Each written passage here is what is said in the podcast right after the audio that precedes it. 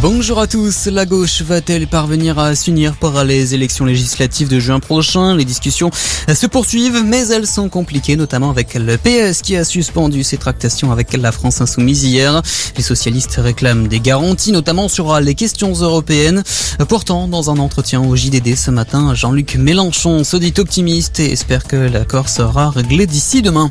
La députée en marche de l'Hérault, Coralie Dubost, épinglée par nos confrères de Mediapart, la parlementaire aurait notamment notamment dépensé en vêtements jusqu'à 1500 à 2000 euros par mois en 2018 et 2019, payés avec de l'argent public dans le cadre de ses avances de frais de mandat. Coralie Dupost indique avoir procédé au remboursement des frais jugés non liés à l'exercice de son mandat.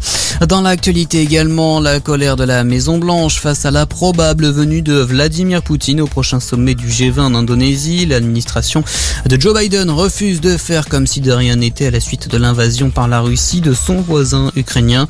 L'Indonésie, pays hôte en 2022, qui a maintenu l'invitation de Moscou alors que le chef de l'État ukrainien devrait lui aussi être de la partie.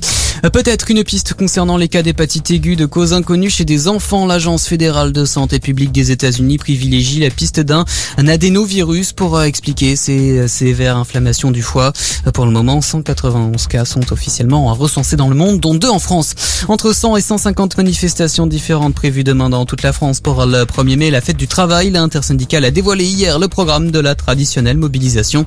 Les questions sociales mais aussi écologiques seront les mots d'ordre.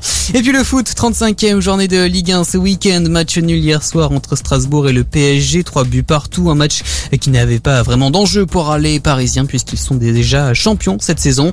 À suivre aujourd'hui deux rencontres. Lens qui accueille Nantes à 17h. Enfin 21h, Saint-Etienne se rend à Rennes. Voilà pour l'info. Bonne journée à tous.